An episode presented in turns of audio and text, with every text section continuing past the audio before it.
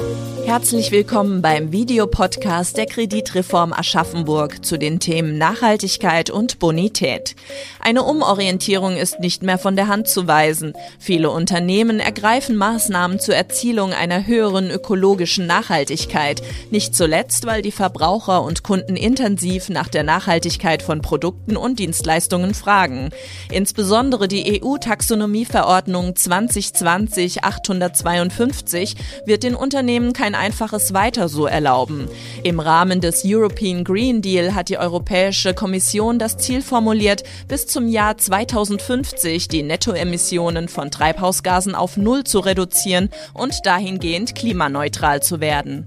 Wir wollen erfahren, wie Unternehmen mit den neuen Fragen zur Nachhaltigkeit umgehen und wie sie diesen möglichst alltagstauglich und effizient gerecht werden können. Heute sind wir zu Gast bei der Stadtbau Aschaffenburg. Unser Gastgeber ist Herr André Kasmirski. Er ist Geschäftsführer der Stadtbau Aschaffenburg GmbH, dem kommunalen Wohnungsunternehmen der Stadt Aschaffenburg. Sehr geehrter Herr Kasmirski, ganz herzlichen Dank heute für das Mitwirken bei unserem Videopodcast und äh, auch Ihre Bereitschaft, überhaupt dabei zu sein und Auskunft zu geben über ein doch relativ sensibles Thema, nämlich die Nachhaltigkeit in der Immobilienwirtschaft. Aber zunächst zur Stadtbau selbst. Ist das eigentlich ein normales Unternehmen oder sind Sie eher so eine öffentliches Unternehmen, Behörde? Wie muss man das sehen? Vielen Dank und herzlich willkommen hier bei uns äh, bei der Stadtbau zunächst einmal. Ich muss etwas schmunzeln, denn natürlich sind wir ein normales Unternehmen. Wir sind okay. eine GmbH. Zwar ist die Stadt Eigentümer der Stadtbau, aber wir sind gesellschaftlich getrennt. Kommunalpolitische Vertreter und der Oberbürgermeister sitzen im Aufsichtsrat und unsere Aufgabe ist durchaus politisch formuliert. Wir haben die Aufgabe, qualitativ hochwertigen Wohnraum zu bezahlbaren Preisen breiten Schichten der Bevölkerung zur Verfügung zu stellen. Insofern sind wir schon ein normales Unternehmen, allerdings mit einem gemeinwohlorientierten Auftrag. Aber vor dem Hintergrund dieser politischen Aufgabe, ähm, wie profitorientiert sind Sie denn dann? Also es wird wahrscheinlich da draußen Private geben, die sagen, die Stadtbau hat es gut. Müssen Sie Gewinn erwirtschaften? Wie sieht das aus?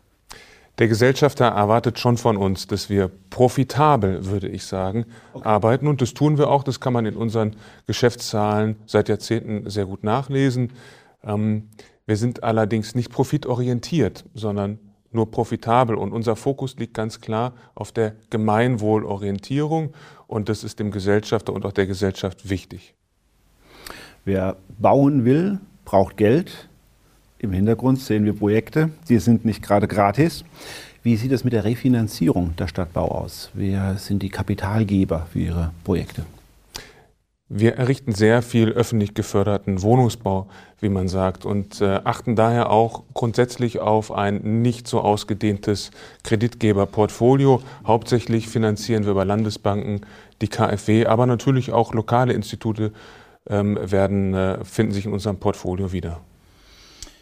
Wir kommen auf Fragen der Finanzierung nochmal später zurück ähm, zur Nachhaltigkeit. Aus Ihren Geschäftsberichten ist ersichtlich, dass Sie sich äh, schon seit na, einem guten Jahr mit Aspekten der ökologischen Nachhaltigkeit intensiv beschäftigen.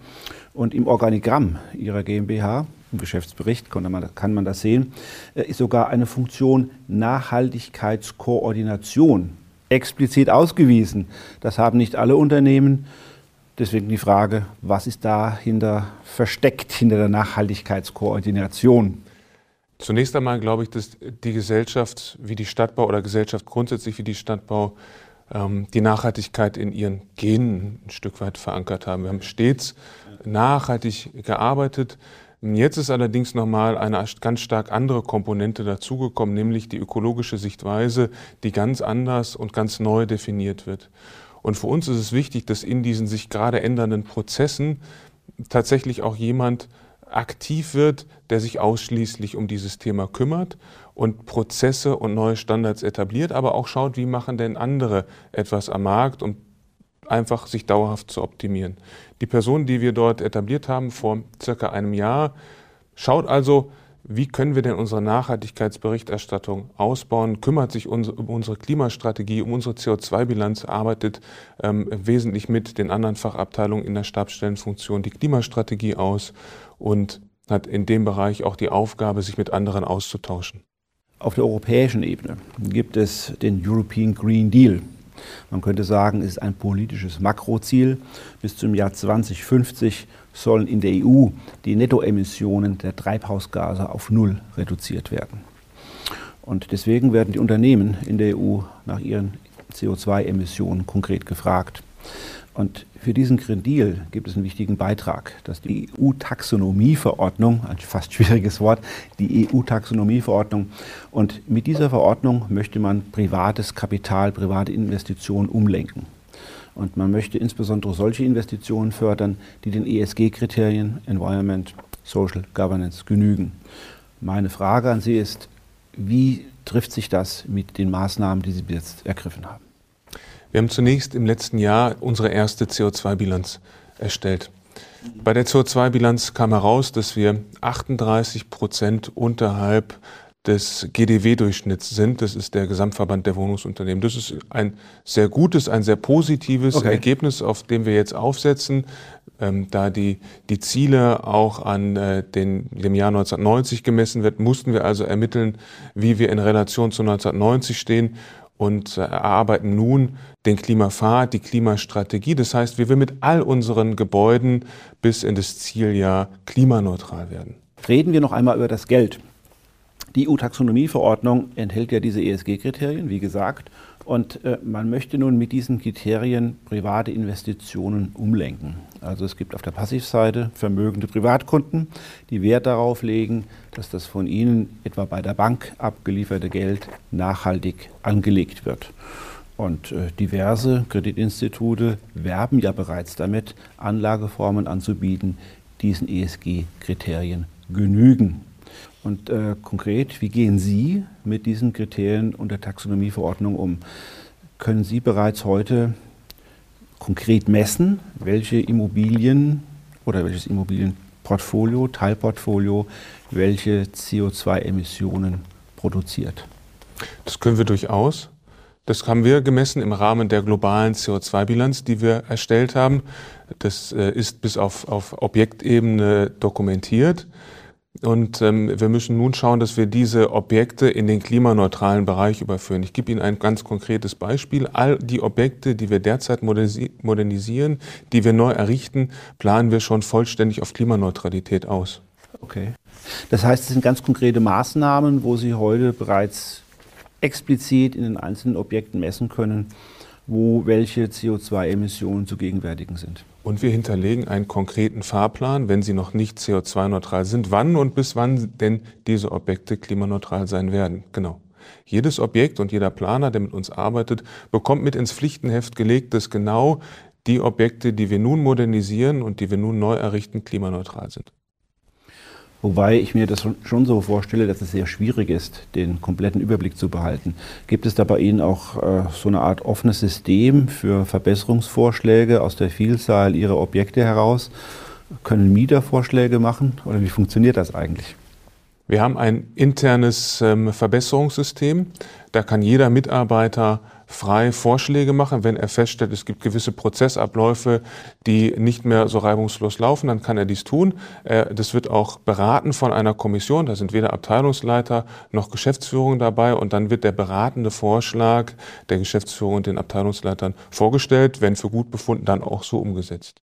Wird der Hinweisgeber auch belohnt? Der Hinweisgeber, der wird selbstverständlich dann belohnt und genau das Belohnungssystem, das lobt dann die, ähm, die Kommission aus.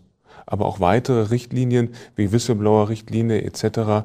haben wir eingeführt und auch an solche Richtlinien halten wir uns natürlich, dass wir quasi Hinweisgebersysteme, die der Gesetzgeber fordert, auch einführen. Mhm. Könnte man sagen, dass die Beachtung der ESG-Kriterien soweit es heute schon möglich ist und soweit Sie das heute auch dokumentieren können, für Sie ja quasi einen Wettbewerbsvorteil darstellt, äh, durchaus auch im politischen Bereich? Bei der Nachhaltigkeitsberichterstattung war es mir zunächst wichtig, dass auch die Mitarbeiter erkennen, was denn das Unternehmen Gutes für die Mitarbeiter tut. Man stellt oft im Alltag fest, dass gewisse Dinge als selbstverständlich hingenommen werden und gar nicht mehr wahrgenommen werden. Und mhm. das mal zu dokumentieren, ist schon wichtig. Natürlich ist es wichtig, auch dem Gesellschafter und der kommunalen Politik und den Gesellschaftsvertretern zu kommunizieren, was die Gesellschaft alles in diesen Nachhaltigkeitsbereichen tut. Und das ist natürlich auch ein wichtiges Thema, dass das gesehen wird und dokumentiert wird. Ich glaube schon auch, dass es einen Wettbewerbsvorteil bringen kann, wenn man sich den Dingen frühzeitig stellt. Das tun wir ganz aktiv und ähm, merken auch durchaus schon, dass wir dadurch Wettbewerbsvorteile generieren können. Man hört ja so einiges in der Branche.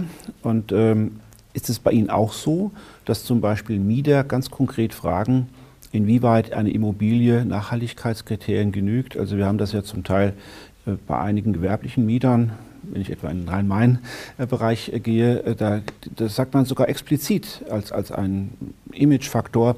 Wir haben angemietet Büroräume, die explizit einem Nachhaltigkeitskriterium genügen. Ist das bei Ihnen auch so oder ist das noch nicht so? Ich glaube, da muss man stark klassifizieren zwischen dem gewerblichen und eher dem privaten, dem, dem Wohnimmobiliensektor. Äh, bei der Wohnimmobilie ist äh, tatsächlich immer noch ähm, und vermutlich auch noch eine ganze Weile die Miete der bestimmte Nachfragefaktor. Ähm, da ist noch nicht so stark die ökologische Komponente aufgekommen. Und Sie belegen das aber auch durch Nachhaltigkeitsberichte äh, heute schon? Und wird das weiter ausgebaut, dass man also sozusagen eine Ökobilanz in konkreten Zahlen lesen kann, dass man also sozusagen irgendwann die Stadtbau hat und die hat einen Nachhaltigkeitsbericht und da steht explizit drin, wir haben folgende CO2-Emissionen, Scope 1, Scope 2, Scope 3 nach EU-Verordnung, wir haben folgende Recyclingquote, wir haben folgende Wasserverbräuche. Ist das sozusagen das unmittelbar von Ihnen angestrebte Ziel? Kann man das so sagen? Das ist das klare Ziel, aber Sie sagen es auch und haben es ja schon ein Stück weit auch mitformuliert, das ist auch ein Weg. Mhm. Wir haben uns sehr frühzeitig, glaube ich, auf diesen Weg gemacht, damit wir dieses wichtige Thema auch vollumfassend greifen und bearbeiten können. Es ist ein hochkomplexes Thema, das muss man zugeben und das kann man nicht von jetzt auf gleich erarbeiten. Aber wir haben uns, wie gesagt, vor na, fast zwei Jahren da auf den Weg gemacht und stellen jetzt schon fest, dass wir gewisse Sachen wirklich dokumentierbar, prüfungs- und revisionssicher auch darlegen können. Das ist ziemlich wichtig und werden uns dann an formulierte Standards, die es derzeit noch so noch nicht gibt, auch anlehnen und die dann abarbeiten. Wie gesagt, haben wir grundsätzlich immer sehr nachhaltig gearbeitet. Ich sehe uns da ziemlich gut aufgestellt. Wir müssen halt nur schauen, wo bekommen wir welche Unterlagen her, wenn wir denn konkret wissen, welche gefordert sind. Wir hatten ja im Vorfeld schon mal über die Rolle der Kreditreformorganisation gesprochen. Das ist ja ein Kreditreform-Videopodcast. Ähm, wir sehen ja folgendes Phänomen. Ich kann natürlich als Kaufmann eine Bilanz erstellen. Das ist eine völlig separate Frage, ob ich für diese Bilanz auch zum Beispiel das Testat eines Wirtschaftsprüfers bekomme. Und eine Debatte in der Nachhaltigkeitsberichterstattung ist nun, naja, natürlich, Sie ermitteln Werte. Wäre es für Sie spannend, diese Werte sozusagen auch zu zertifizieren? Also dass sozusagen ein, ein Prüfer sagt, wir können diese Werte nachvollziehen, die Ermittlung dieser Werte erscheint uns so nachvollziehbar und dann könnte es zum Beispiel sowas geben wie ein Umweltzertifikat, das vergeben wird, so wie ein Bonitätszertifikat heute schon vergeben wird. Ist das für Sie spannend? Ich glaube, sowas wird wichtig werden, weil wenn Sie sich Nachhaltigkeitsberichte anschauen, dann stellen Sie fest, dass dort viel, ziemlich viel Text äh, geschrieben ist und ein ganz neues Feld eröffnet wird zur eigentlich finanziellen Berichterstattung. Die nicht finanzielle Berichterstattung wird ja oftmals beschrieben. Und ich glaube schon, dass es wichtig sein wird, da auch harte Fakten zu hinterlegen. Und dann sind Zertifizierungen, ein, sehr, eine standardisierte Zertifizierung sehr wichtig. In der Tat, wir müssen da wegkommen von der lyrischen Prosa. Wir müssen hin tatsächlich zu den belastbaren Zahlen und dazu auch die entsprechende Zertifizierung erlangen. Exakt. Herr Gasminski, besten Dank für die Ausführungen. Wir hoffen sehr, dass das denjenigen, die das sich anhören und ansehen, hilft, sich zu orientieren und sich klarzumachen, was das für andere Unternehmen auch bedeuten kann. Nachhaltigkeit nach Maßgabe der EU-Verordnungslage. Vielen Dank für das angenehme Gespräch. Dankeschön. Wir dürfen uns bei den Herren Hofmann und Kasmirski herzlich bedanken für das informative Gespräch zum Thema der Nachhaltigkeit und den Umgang mit den aktuellen Herausforderungen.